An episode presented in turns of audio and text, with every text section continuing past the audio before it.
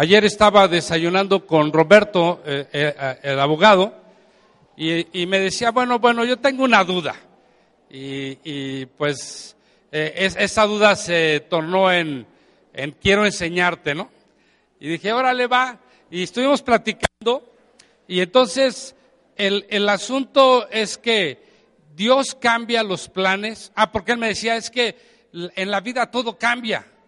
Y yo le decía, no, es que no cambia todo. Le digo, hay cosas que Dios determinó que no van a cambiar o que están sujetas a nosotros. Y él me dice, por eso, pero cambian.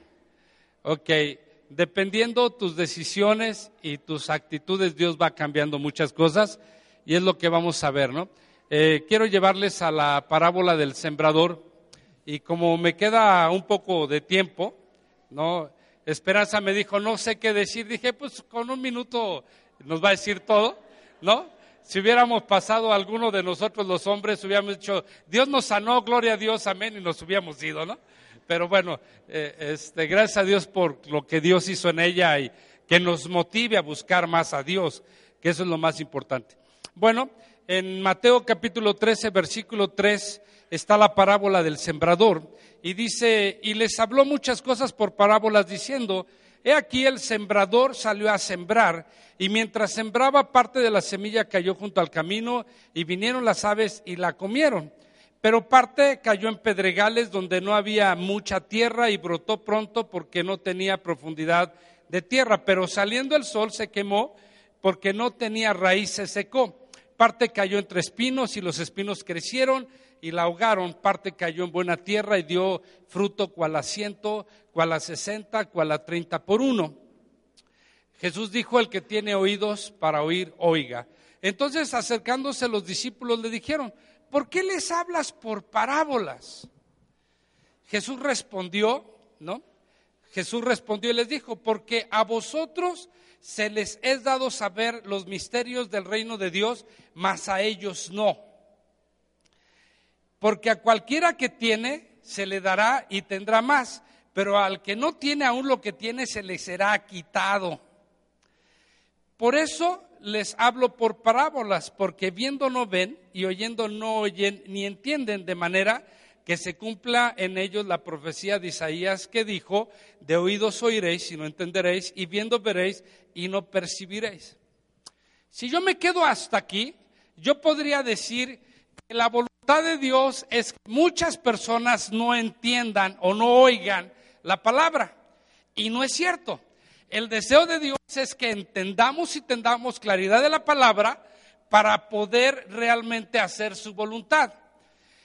El siguiente versículo, Jesús nos da la clave del por qué la gente no entiende precisamente las parábolas. Versículo 15 dice, porque el corazón de este pueblo se ha engrosado. El problema no es de Dios. La situación en la que están pasando no es algo que Dios desee sobre la vida de nadie, pero sin embargo hay una profecía donde dice que el pueblo va a oír, pero no va a entender o va a ver y no va realmente a ver. O sea, eh, está tratando de explicar algo que sucede cuando la gente a través de las circunstancias o a través del crecimiento se va hiriendo, se va, se va engrosando su corazón. ¿verdad? Entonces, fíjense, dice, porque el corazón de ellos se ha engrosado, entonces no van a oír, no, su corazón se ha herido, no van a ver, aunque estén viendo milagros y cosas por el estilo, no van a entender absolutamente nada. Dice, porque el corazón de este pueblo se ha engrosado y con los oídos oyen pesadamente y han cerrado sus ojos para que no vean con los ojos y oigan con los oídos y con el corazón entiendan y se conviertan y yo lo sane. Nadie puede evadir o nadie puede decir que Satanás no está haciendo su obra en el mundo, le está haciendo perfectamente bien, hiriendo a la gente. Ahora, él no va a venir, no va, sus huestes, eh, aunque la Biblia dice que no tenemos lucha contra carne y sangre, él va a utilizar las circunstancias o la gente para herirnos. Y una vez que nos hiere, aunque oigamos no vamos a oír, o que veamos no vamos a ver. Oímos un testimonio de lo que Dios hizo ahora y muchos van a decir, pues sí, pero quién sabe, ¿no? O sea, eh, eh, a una esperanza misma, eh, ella, ella no creía, durante todo el proceso de lo que Dios había hecho. ¿Por qué? Porque si nosotros vemos, pues esperanza está comenzando en la, eh, eh, a, oír de la palabra del Señor, se está empezando a involucrar. Pero fíjate que creo que es algo muy interesante, porque ¿cuál es el motivo del no ser libre para entender la palabra del Señor? Más adelante Jesús explica esto, dice, pero bienaventurados sus ojos porque ven y vuestros oídos porque oyen. Porque de cierto les digo que muchos profetas y justos desearon ver lo que, lo que ustedes ven y no lo vieron, y oír lo que oyen y no lo oyeron. Oíd pues la parábola, oigan ustedes la parábola del sembrador, ¿verdad? Oyendo. Espérame, es que se me brincó aquí. Dice, oyendo no oyen, ni entienden. Cuando alguno oye la palabra del reino y no la entiende, las heridas en nuestra vida están puestas para que no entendamos la palabra del Señor.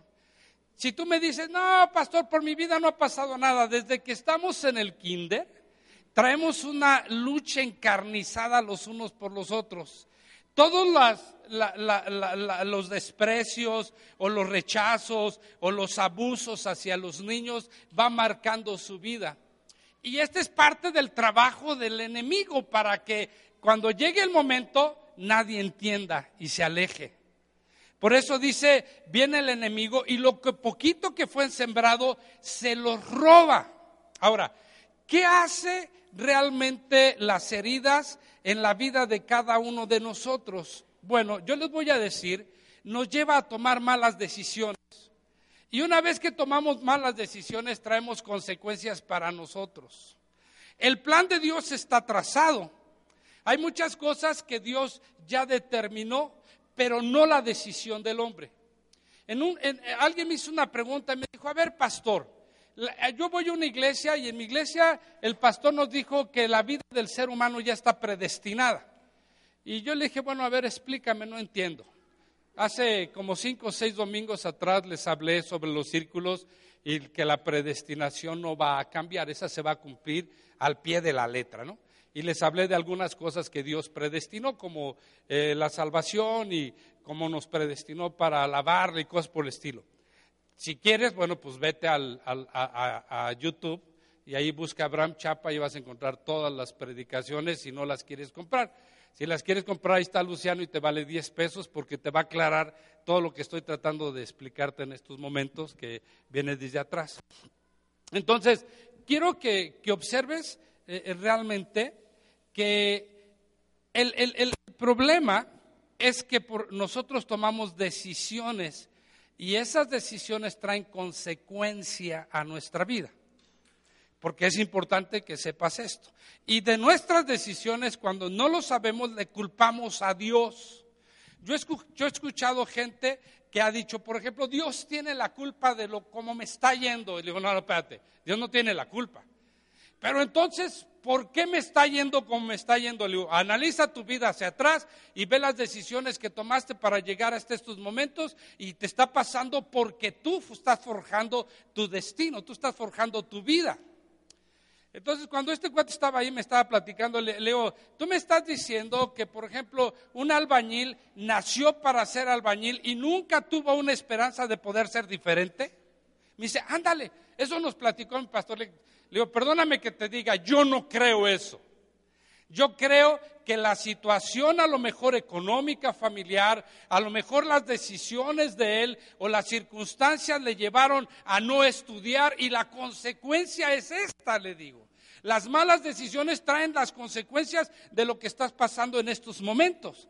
Me dice, no, no, no, pastor, es que es más fácil decir que lo que soy ahorita es porque Dios determinó que lo fuera. en él perdón por el Nel, dije, no, estás equivocado. Tú eres ahorita lo que eres porque tú te forjaste y tomaste decisiones. les voy a decir algo por qué pedí que los adolescentes se quedaran. Porque ningún adolescente tiene la capacidad de tomar decisiones, por eso les dejó a sus padres, para que decidan por ellos. Y conmigo, ay, ay, ay, ¿no? Voy a tomar dos ejemplos, ¿no? creo que los dos ejemplos van a tratar de enseñarnos sobre algunas cosas muy importantes.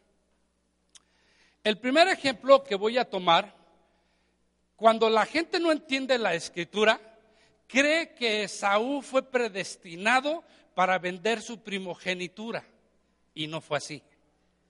La falta de no entender lo que significa la primogenitura y no poner empeño y escudriñar lo que es, le llevó a, darla por un plato de lentejas, dice la escritura. Fíjate, te voy a llevar aquí porque es muy importante. Aún como adultos, las decisiones que tomamos forjan nuestro destino. Y aunque nos molestemos y digamos, no, no, es que no es cierto. Dios al hombre le dio la capacidad de decidir por sí mismo, se llama libre albedrío. Por eso, cuando los niños están pequeños, los que decidimos en su futuro somos nosotros. Hay un texto bíblico que te lo voy a dejar de tarea en Primera de Corintios capítulo 7, dice que gracias a que uno de los dos padres eh, es cristiano, los hijos son santos hasta que no toman una decisión. Y, eh, léanlo, es muy interesante. ¿no? Pero les quería llevar a este ejemplo de Saúl. Quiero ir muy rápido porque me queda muy poco tiempo. ¿Va? En Génesis capítulo 27, versículo 36, tú puedes meterte y ver toda la historia porque es muy interesante desde que iban a nacer y que uno les agarró el calcañal y lo jaló y salió al otro y todo ese rollo, ¿no? Eh, lo puedes leer, pero yo voy a ir a la parte medular. El capítulo 27 del libro de Génesis, versículo 36, dice, y Esaú respondió, bien llamaron su nombre Jacob, pues ya me ha suplantado dos veces y se apoderó de mi primogenitura. Jacob no se apoderó de su primogenitura, Esaú se la vendió. Fíjense cómo somos después, cuando nos empieza a ir mal, siempre justificamos el primer hecho, ¿no?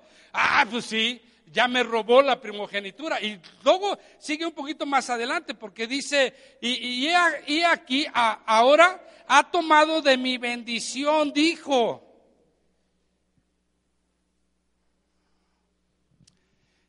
Dios está, el padre de él, Isaac, está platicando, ¿no? Porque Él viene para que le bendiga como primogénito.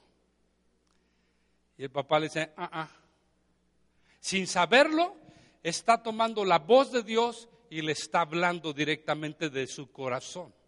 Y él lo que le está diciendo, sin saber que ya le había vendido la primogenitura a su hermano y, todo ese rollo, él, él le dice, Padre, ¿no has guardado para mí una bendición? Quiero remontarte más atrás al, Génesis, posteriormente, ¿no? Y le dice, no, digan conmigo, no. ¿Qué, qué grueso está Dios que le está diciendo, no, la perdiste. Tus decisiones te llevaron a perderla. Fíjate, te voy a llevar al libro de Hebreos, capítulo 12, versículo 17. Voy a regresar al Génesis, pon ahí tu dedo. En Hebreos dice, eh, en el capítulo 12, versículo 17, porque ya sabía que aún después, deseando heredar la bendición, fue desechado y no hubo oportunidad para el arrepentimiento, aunque lo procuró con lágrimas.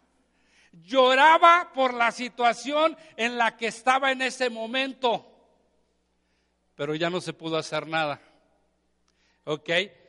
Por eso, fíjate, fíjate chavo, Dios te puso padres para que te ayuden a decidir. Luego vamos a ver un ejemplo donde Abraham manda a su siervo el mayor, ni siquiera él va y le busca esposa a Isaac. Ese es el segundo ejemplo que vamos a ver, ¿no? Uno diría, todavía el papá, ¿no? Pero ni el papá le dice, le dice al siervo, pues ve tú y, y tráele de esas, de las mujeres de mi pueblo, una mujer, la que tú quieras tráesela a mi hijo porque se va a casar con ella. Imagínate los hijos de este tiempo. No. ¿Qué dirían? Va, me va a conseguir mujer si eso era de la Santa Inquisición para atrás, ¿no? Pues ¿qué le pasa a mi jefe? ¿Qué se va a enamorar por mí o qué? No, no es un asunto de enamoramiento, es un asunto de, la, de conveniencia, qué le conviene a uno y al otro, que vamos a hablar más adelante, ¿no? Fíjate, este cuate lloró, diga conmigo, lloró, eh, se arrepintió, eh, eh, soltó lágrimas por todos lados y sin embargo ya no pasó nada. ¿Por qué? Porque no sabía o porque él no conocía realmente este asunto de, de la primogenitura. Entonces, quiero que observes, ¿no? Te voy a llevar a Génesis capítulo 25, ¿no? Versículo 27, Génesis 25, 27. Toda la historia está en el 25. No, pues yo voy a brincarme para abreviar un poco. Dice, y crecieron los niños y Esaú fue diestro en la casa, hombre del campo, pero Jacob era varón quieto, reposado, ¿no? Que habitaba en las tiendas. Este no le gustaba ir a cazar, no le interesaba, no era un hombre de guerra. E, este cuate era el que hacía la comida y cosas por el estilo en la casa, ¿no? Tampoco era gay, porque se casó y tuvo hijos. Ok, aclaremos este asunto. Porque muchos son tan especiales que dicen, ahí está, ya ves. No, no, no veas nada. Ve todo el contexto. No voy a meter ese contexto, ¿no? Y entonces dice, y amó Isaac a Esaú el consentido de, Isaac, ¿quién era? Esaú. ¿Y el consentido de Rebeca? Jacob. Terrible. Terrible porque los echaron a perder a los dos. En, una, en un hogar no hay consentidos. O por lo menos que no se den cuenta, porque sí los hay. Que uno le diga al otro, no, pues es que mi papá te quiere más. Y el otro le diga, no, es que mi papá, quién sabe qué, y a ti, porque eres su consentido. Que entre ellos se hagan pelotas, pero que no sepan cuáles. Porque de que los hay, los hay. Sobre todo los más barberos tienen el corazón de uno. ¿Cierto o no cierto? Claro que sí, pero bueno, estos cuates, dice, amó Isaac a Esaú. ¿Por qué? Porque era hombre fuerte, era fiero, porque él, este cuate, iba a la casa y le traía al papá potajes así, ¿no? Y entonces, fíjense bien, porque comía de su casa. Digan conmigo, Esaú era barbero. No de los que cortan, sino de hacer la barba al papá, ¿no? O sea, iba al campo y le traía los guisos. Mas, Rebeca amaba a Jacob. Dice, y quiso Jacob, hizo Jacob un potaje, y volviendo Esaú del campo cansado, va, dijo a Jacob, te ruego que me des de comer de ese, de ese guiso rojo. Después le llamaron lentejas, ¿no? Pues estoy muy cansado. Por tanto fue llamado su nombre Dom.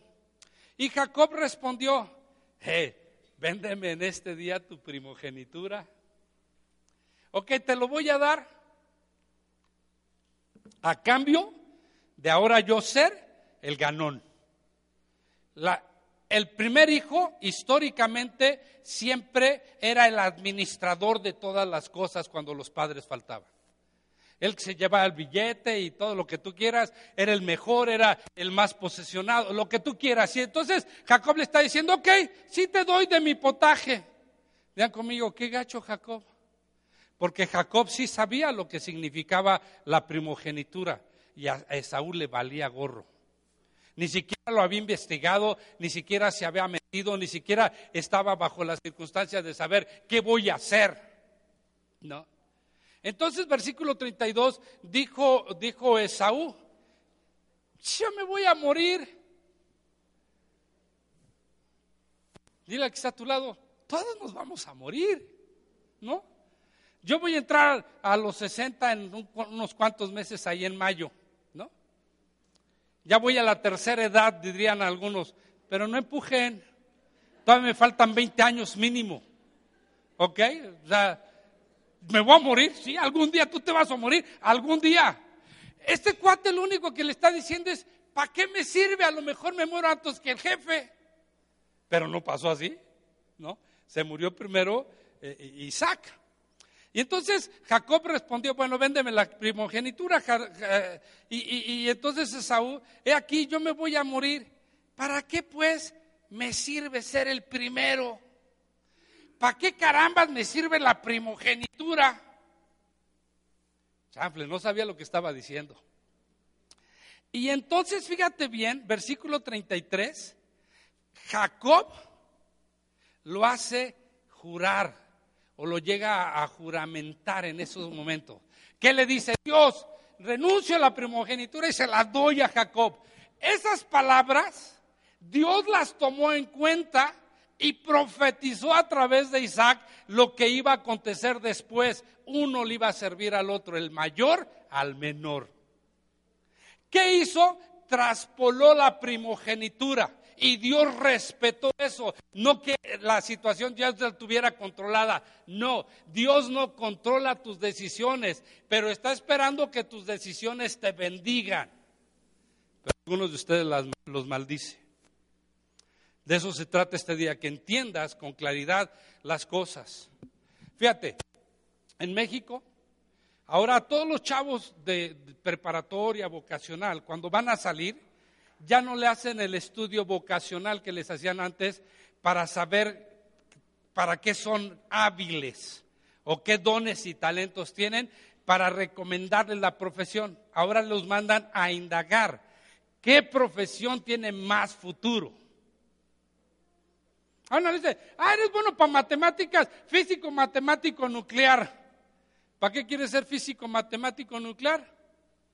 Yo me pregunto, Llegas a pedir una chamba y te dicen está sobrevaluado y te corren y no te dan chamba y lo andas de buscando salario mínimo porque no encuentras chamba en ningún lado, ¿no? O dices, bueno, yo quiero ser médico, gloria a Dios por los que hay, pero ya está saturado. Vas a salir como médico y entonces te van a decir, pues sí, te damos 3.200 varos si quieres.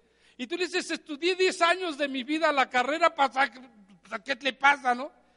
te están diciendo, el asunto ahora no es de habilidades, el asunto es de conocer y tomar decisiones. ¿Te va a costar más trabajo? Sí, dile que está a tu lado, sí, pero vas a hacer algo que realmente te va a abrir las puertas. Yo no sé si sea robótica o ingeniero en alimentos o qué, las nuevas carreras, porque no me he metido. Pero lo único que sí sé es que cuando, cuando yo hablé con Abraham, le dije, a ver, Abraham, ya, olvidémonos. ¿En qué, ¿En qué carrera te ves con futuro? Me dice, jefe, pues en idiomas, ¿no? Le digo, ¿sabes lo que cuesta? Pues sí, pero pues en idiomas. Entonces me puse, yo me puse a investigar, por ejemplo, que dentro de esa carrera, en qué se podía especializar antes de salir. Y le dije, hijo, te voy a dejar estudiar idiomas si le añades mandarín.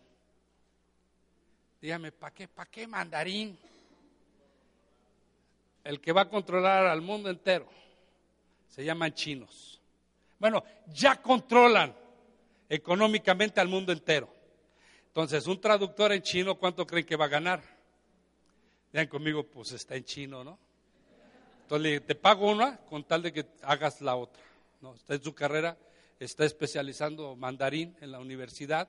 Entonces, cuando termine, que ya me urge, ya conmigo, al pastor ya le urge, ¿no? Ya sabrán por qué. Entonces yo le dije, ok.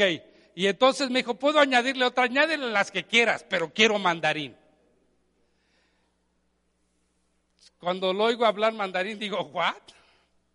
Jefe es mandarín o inglés, pues para mí? Es quiere decir mandarín inglés está en chino, ¿no?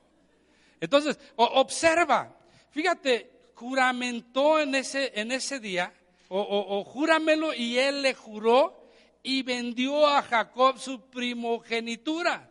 Entonces Jacob dio a Esaú pan y del guisado de las lentejas. Aquí ya nos especifica qué eran. Eran lentejas. No tenía carne, ¿no? Yo no lo hubiera aceptado nada porque eran lentejas. Dice, y él comió y bebió y se levantó y se fue. Así menospreció Esaú la primogenitura. Y después que hizo, lloró. Digan conmigo, lloró. se lamentó y lo que ustedes quieran, pero no pasó ya nada. Esaú le sirvió a Jacob. Jacob sí sabía lo que significaba la primogenitura. Tomó, le robó, como tú quieras verlo. El chiste es de que el Esaú no se la quitaron a la mala, él la vendió. ¿Qué quiere decir? Que mientras que tus hijos no tengan la capacidad de decidir, no los dejes decidir, hermano. Por amor de Dios, si se trata de tablazos, rómpeselos en las pompas.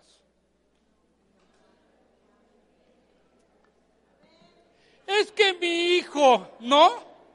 Eh, desde chiquitos. Ahora le dicen, a ver hijo, ¿cómo te quieres vestir? Vas y lo vistes.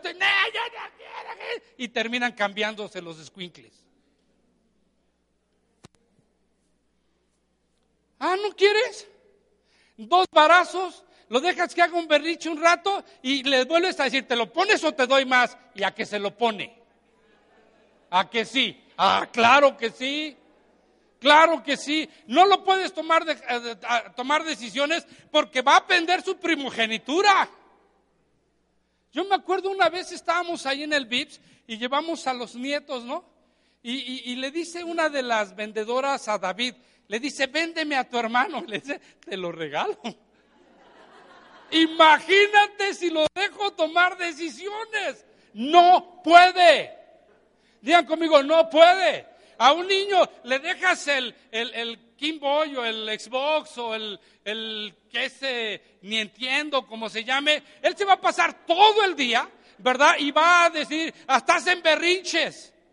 Pues quítaselo. ¿Por qué él va a tomar una decisión cuando no tiene la capacidad de tomar la decisión? A ver, diga conmigo, no tiene la capacidad de tomar decisiones. No la tiene. Algunos de ustedes yo tengo que tomar decisiones de ustedes porque no la tiene tampoco, ¿no? No salieron de la adolescencia. Ok, voy a brincarme un poquito. ¿Sí? Ok, Génesis 24. Ven conmigo, Génesis 24, por favor. Ahí vamos a tener toda la historia, ¿no? De, de Abraham y Isaac. Antes, comencé con la historia al revés, ¿verdad? ¿Sí o no? Claro, porque quiero que vean algunas cosas que son importantes. Era Abraham el otro, no yo. Era Abraham ya viejo. Ya conmigo el de Génesis. No, no mi pastor, no, no Abraham Chapa, ¿ok? Ese sí era viejo. Yo apenas voy para allá, no he llegado. ¿Ok? Era Abraham ya viejo y bien avanzado en años. Y Jehová había bendecido a Abraham en todo. Digo conmigo, gloria a Dios. Ahí sí Dios me ha bendecido en todo, ¿no? Y dijo Abraham a su criado suyo, el más viejo de su casa. Digan conmigo, el vejestorio, ¿no? Aquel que había pasado por toda la experiencia del mundo. A lo mejor este cuate ya había tenido el fracaso de diez matrimonios, no me lo dice, pero me dice que era el más viejo, el más sabio, el más inteligente. Diga conmigo, entre más viejos es más inteligente. Chavos, entre más viejos somos, somos más inteligentes. Y eso es cierto. Que somos una bola de alcahuetes y, les dejamos hacer lo que se les pega la gana, pero no nos chupamos el dedo. Ni modo que a las 3 de la mañana estés en una biblioteca. ¿Verdad que están cerradas? Es que dice, jefe, es, digital ahora. ¿Dónde andabas? No, jefe, es que tú no sabes. Se me ponchó la llanta del carro y la reparé y me caí en otro hoyo y luego se me poncharon las dos, por eso llegué a las cinco de la mañana. ¿Tú crees que... No, no es cierto. Ya pasamos por eso. Esas mentiras no cambian, siguen siendo las mismas que yo utilizaba.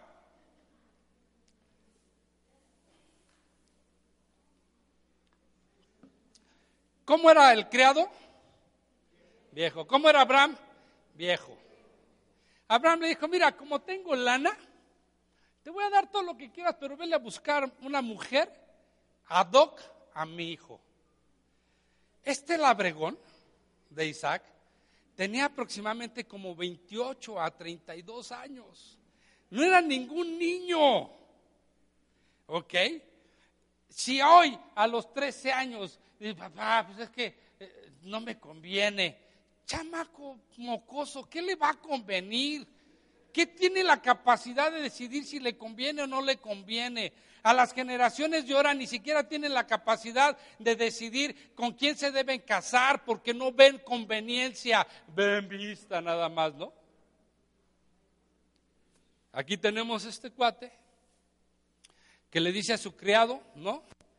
El más viejo de su casa, que era el, que gobernaba en todo lo que tenía pon ahora tu mano debajo de mi muslo, ¿va? Y le dice, te voy a juramentar. ¿Se acuerdan que eh, Jacob llegó a hacer que Esaú juramentara en contra de la primogenitura?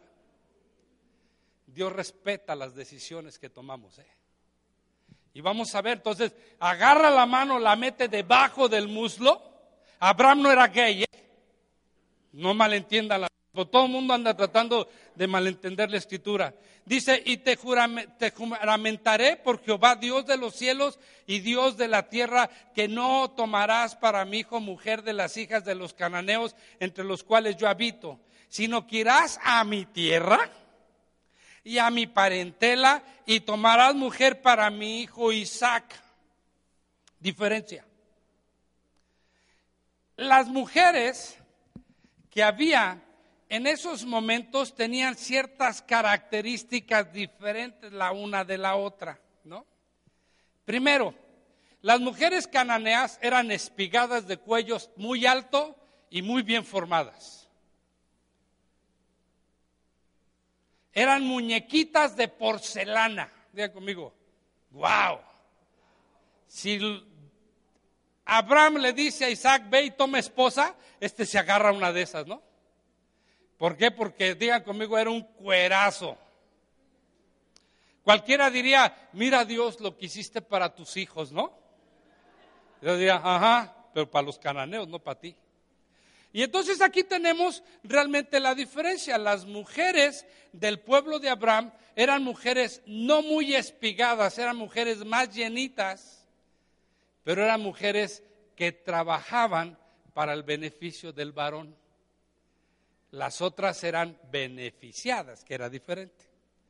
Puedes ver la historia, métete un poquito a la historia. ¿Ok? Y entonces Abraham le dice, yo te voy a juramentar que no vas a traer a mi hijo una mujer cananea en las cuales yo habito, sino que irás a mi tierra y a mi parentela y tomarás mujer para mi hijo Isaac.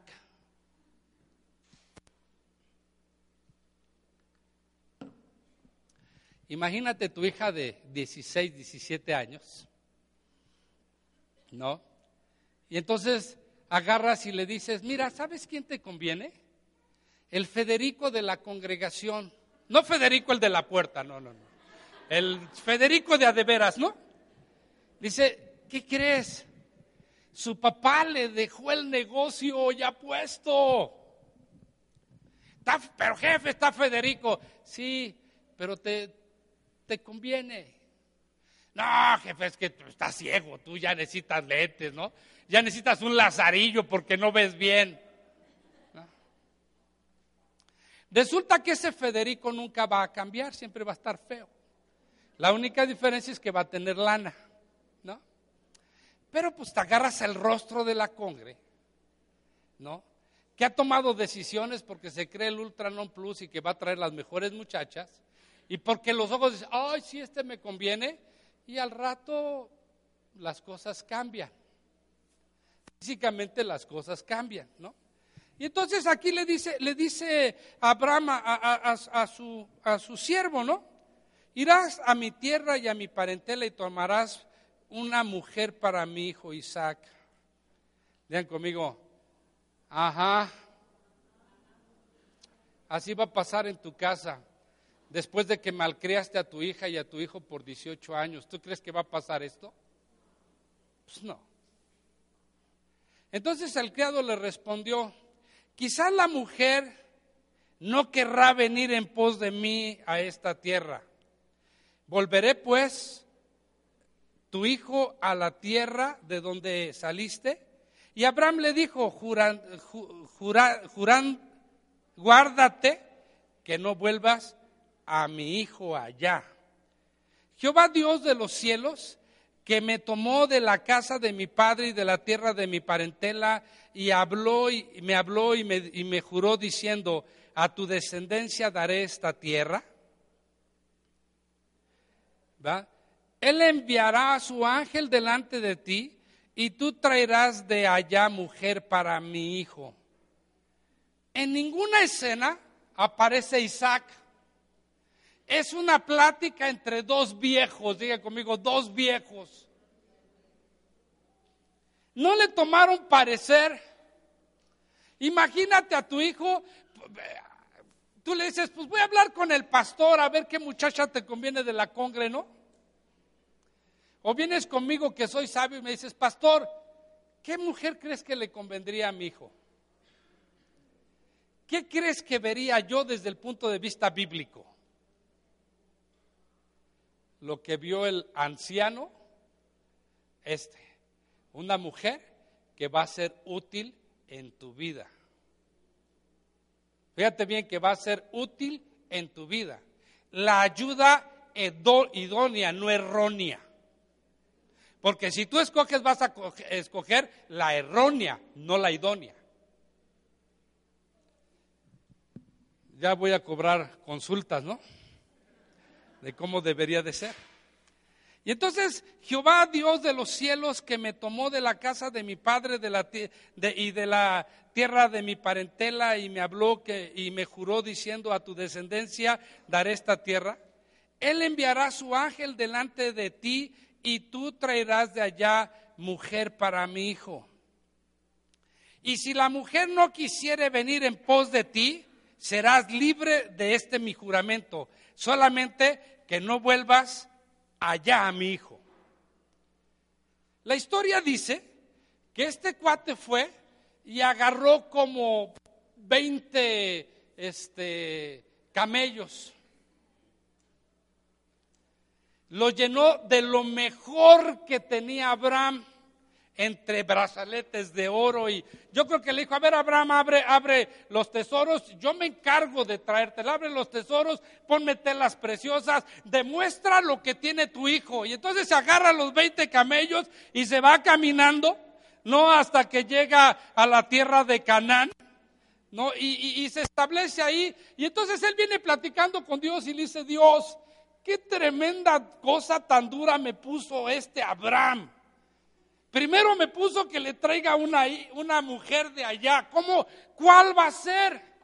Entonces él llega al lugar donde está Rebeca, dándole de comer a las, a las ovejas o a los borregos de su padre, ¿no?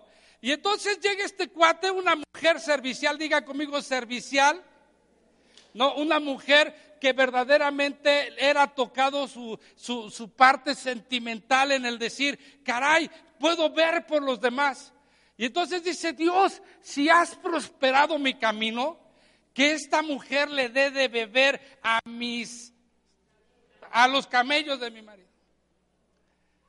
Y entonces él llega y la mujer está sacando baldes de agua de 20 litros o 19 litros con una profundidad de 50 metros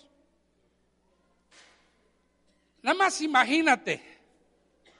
20, bueno, 19 litros, 50 metros de profundidad.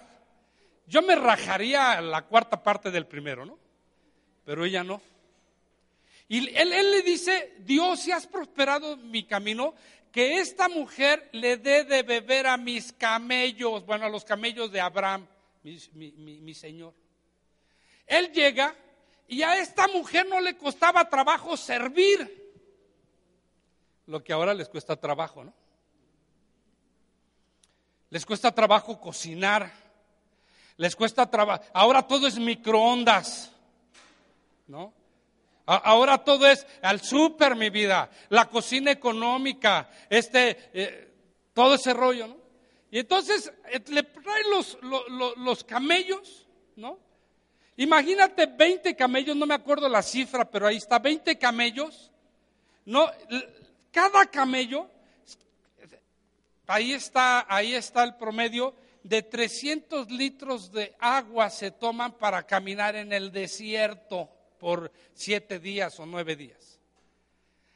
20 baldes de agua, digo, 20 litros de agua, divídalo entre 300 o 400 litros. ¿Cuántos baldes tenía que sacar por camello? A ver, háganlo. 15 baldes por 20 camellos. Eran 10. Por 10 camellos, 200. ¿Alguna vez has, sacado agua de un pozo? Te llagan las, las manos, se te hacen de hombrecito. Pues ella la tenía de hombre por chambeadora, diga conmigo, por chambeadora. Le da de tomar a todos los camellos y dice, Dios esta es. ¿Vio el físico? ¿Vio la actitud de servicio, señores? Tu hijo va a ver el físico, no la actitud de servicio. Y al rato va a llorar porque no le va a alcanzar para poder mantenerla. Pero bueno, esa es otra cosa, ¿no? Pero como el cuate lleva ya los camellos bien, bien, bien este, llenos de agua, después se llegan a su casa y le dice, oye, puedes dejar los camellos de aquí, yo les voy a dar de comer, le da de comer. Y los hermanos que eran medio chismosos, lo primero que ven, ¿qué traen los camellos? ¿Traían oro? ¿Traían telas preciosas? ¿Traían lo mejor que había? Y entonces cuando los hermanos se sientan a la mesa y el, el, cuate este al cual Abraham había mandado les dice el propósito por el que fue, ya la estaban corriendo. Pero ya vete, no te va a ir mal. Si esto es el, enganche, imagínate el pago, ¿no? ¿Has visto una mujer feliz? Vela en una tienda comercial, compre, compre, compre, compre, compre. Hay zapatos que nunca se han puesto, pero se los compraron. Para ganárselo a la vecina. Del color que la vecina lo quería y tú te los compraste para que ella no tuviera los zapatos, ¿no? ¿A poco no son felices así? Yo me acuerdo una vez andaba ahí en San Marcos con mis hijas y Rebeca Esther, qué padre, carnalita, comprar aunque no sea para nosotros, ¿no? Les fascina comprar y no son las únicas, ¿no? Entonces cuando ella ve esto, ya no le preguntan a Rebeca, le preguntan a sus padres. Lee toda la historia y el cuate le dice, ¿qué le parece? Y la mamá dice, la ponemos para regalo. Entonces el cuate dice, mañana nos vamos. Aquí es donde viene la parte espiritual. Aquí es donde Dios interviene. Y entonces dice que pues ya regresan en el camino entonces Isaac está por ahí chacoteando, jugando con sus cuates a los 28 años, ¿no? Eh, todavía está jugando canicas, porque así somos de babas los hombres, nos da por jugar carritos, o está armando ahí un carrito a escala, yo no sé qué está haciendo, y de repente pasa Rebeca y se enamora de ella, pero no le ve nada. No le ve nada, hermano viene totalmente tapada porque era la costumbre de los cananeos. Es más, lo único que le vio fueron los ojitos. Se enamoró de unos ojos tapativos. Sí, de verdad te ríes, pero es cierto. No le vio ni el muslo, ni siquiera la uña del pie, el gordo del pie derecho. No le vio nada al tipo. ¿Cómo se enamoró? Dios intervino por las decisiones de Abraham hacia su hijo Isaac. Dios intervino por la docilidad de Isaac, de aceptar la voluntad de su padre. Y entonces dice que se enamoró de ella. Tanto que se enamoró de ella, va que le permitía que Jacob hiciera lo que se le pegaba la gana. Era el consentido. Era el Benjamín de Rebeca. ¿no? Me voy a otra historia rápido para terminar, ya se me acabó el tiempo. Me voy a otra historia de Primera de Samuel, capítulo 1, donde tenemos una mujer lamentando y llorando porque vivía un oprobio, vivía una maldición, no tenía hijos, para ellos era una maldición. Y viene al templo y le dice, Dios, si tú me das un hijo, yo lo voy a entregar a Samuel para que él te sirva. Le hizo manita de puerco al Señor, el Señor dijo, va. Y entonces, fíjate bien, viene con su marido el Canán, dice la Biblia, ¿no?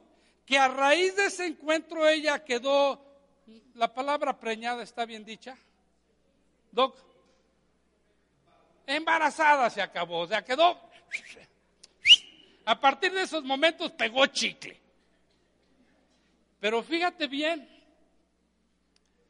a un padre es muy complicado que le quiten un hijo. Obsérvalo y vas a ver, uno quisiera siempre tenerlos aquí.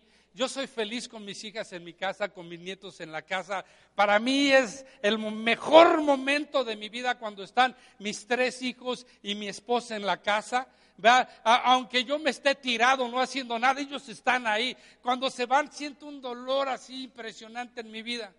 Eh, entonces, fíjate bien, la que toma decisiones hacia su hijo fue ella, que se llamaba Ana. Y entonces Ana le dice, le, da los planes a el Canán y le dice, he decidido, lean, he decidido que Samuel va a servirle a Dios.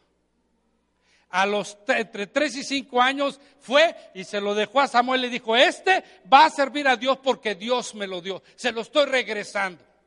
Imagínate tu hijo malcriado que lo dejas con Samuel, se tira al suelo, hace berrinche, patalea y se enoja y ya, berrea hasta que se cansa y harta a todos los que están al lado, agarras y te regresas al hijo. Ella no. Tomó decisiones.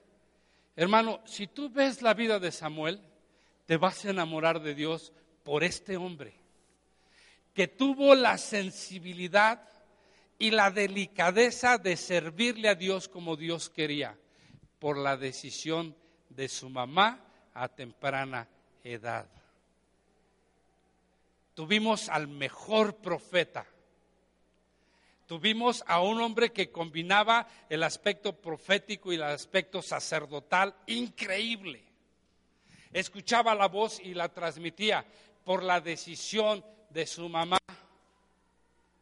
¿Qué hizo que los planes de Dios cambiaran? Las decisiones de cada uno de ellos. Vimos, vimos a, este, el que fue a Nínive, ¿cómo se llama? Jonás, ¿no?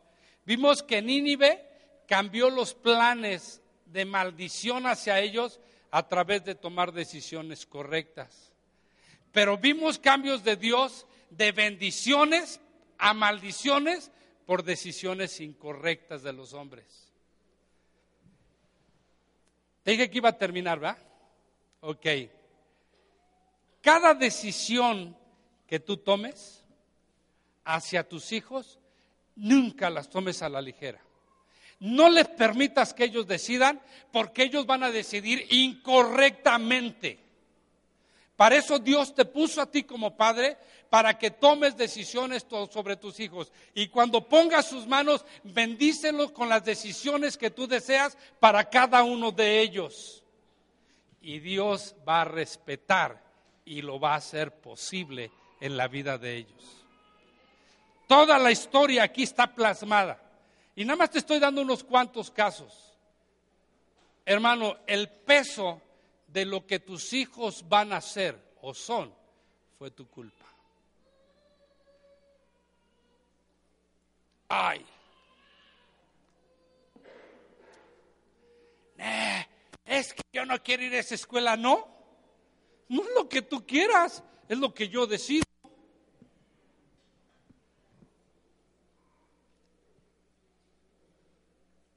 Cuando mi hijo quería ser artista, porque le dio y lo contrataron en Televisa y todo el rollo. Cuando él quería ser artista, le dije, ah, sí, me va a costar, ¿va? Te vas a la escuela. Estuvo estudiando, estuvo estudiando Derecho, le faltó un semestre aquí en el CUSI, porque era sabatino, pero le dije, tú, te voy a dar chance, siempre y cuando vayas a la escuela. No le interesaba leyes, porque nunca le ha interesado, pero traía un promedio de nueve. Y con gusto le pagaba la danza y el arte y el teatro y todo el rollo que necesitaba. Hasta que un día tomó la mejor decisión de su vida. Decirme, papá, ya no quiero algo que me fascina. Me dijo, se lo rindo a Dios, aunque a veces lo quiere tomar. Porque así son los chavos. Ah, le dije, ah, ok, ¿ya no quieres? No, ya papá, vino unos misioneros, lo convencieron, dejó todo el rollo, todavía le cae una lanita ahí de los contratos que firmó en, en unas telenovelas que hizo que están llevando a Centroamérica. Después lo mandan llamar y cada vez que lo mandan llamar le mueven el tapete. Le digo, ¿para qué vas? ¿Cuánto te van a pagar? 500 pesos, pues yo te los doy. No crean que son asuntos como los protagonistas, ¿eh? Les dan cualquier baba de perico ahí, sale más caro lo que uno les da que lo que les pagan. Pero, pero fíjate, cuando me dijo, le dije, bueno, ok, aquí estamos. Le dije, tú no vas a estar en mi casa de holgazán. No, le dije, ¿qué, quieres estudiar? Me, se sentó conmigo y empezó a divagar y empezó a, pensar que, quería irse al UNAM, a, no sé cómo sea la carrera de teatro. Le dije, hijo, ya no tienes la edad para ir al UNAM, ni te van a aceptar. Bueno, papá, que limba o limbo, yo no sé. El limbo, no, no es el limbo, es el limba lo que limba, o, no sé cómo se llama. Le dije, hijo, no.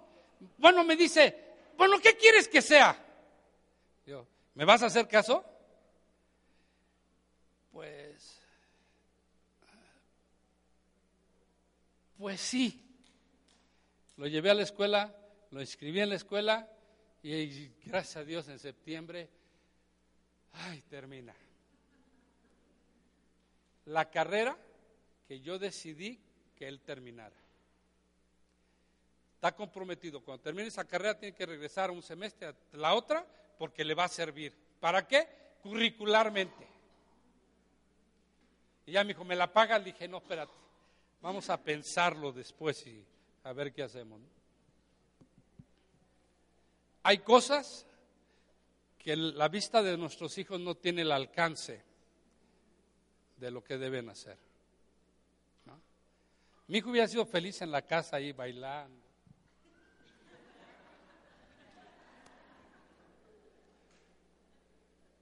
¿Ustedes creen que soy tan tonto para dejarlo? Pues no. Y todos ustedes pueden decir, no, pastor, usted es un injusto, usted no sabe. Mi juicio está en la escritura.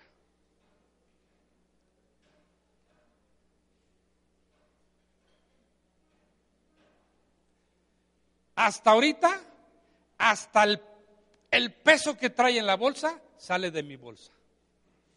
El carro que lo lleva a la universidad salió de mi bolsa. Las colegiaturas salen de mi bolsa. Las inscripciones de cuatrimestre tras cuatrimestre salen de mi bolsa. Hasta las idas al café y los libros que compra salen de mi bolsa. Y un día estaba enojadísimo dije, no, ya estuvo suave, se vaya a trabajar. Y me puse a pensar en él. Este trabaja ahorita, se mete un quito a la bolsa y al rato lo tengo que mantener yo. Mejor que se vaya a estudiar y ya después que saque todo lo que crea que es posible. Le dije mandarín. Y a mí mandarín me va a hacer rico.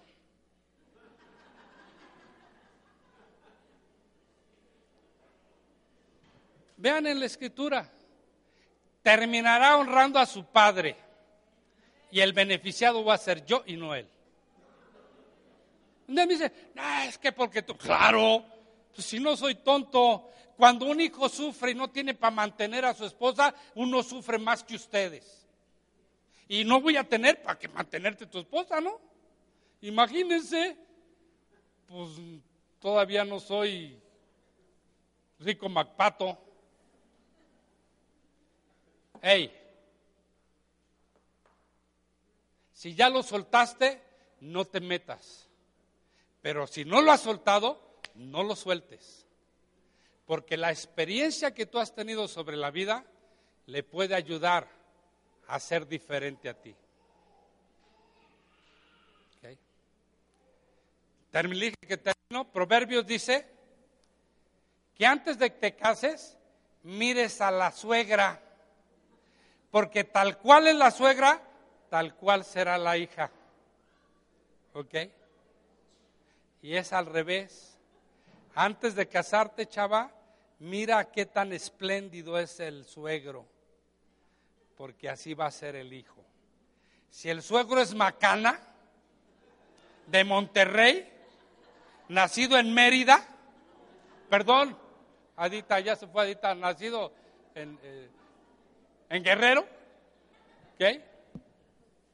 Así va a ser. Así como tienen a, tu a, la suegra, así tu marido te va a tener. Hey, ten cuidado, que llegue con camellos. Si no, dile negras, nel pastel, ¿no? No hay pruebita de amor. Muy destilada hoy. Pónganse de pie, por favor.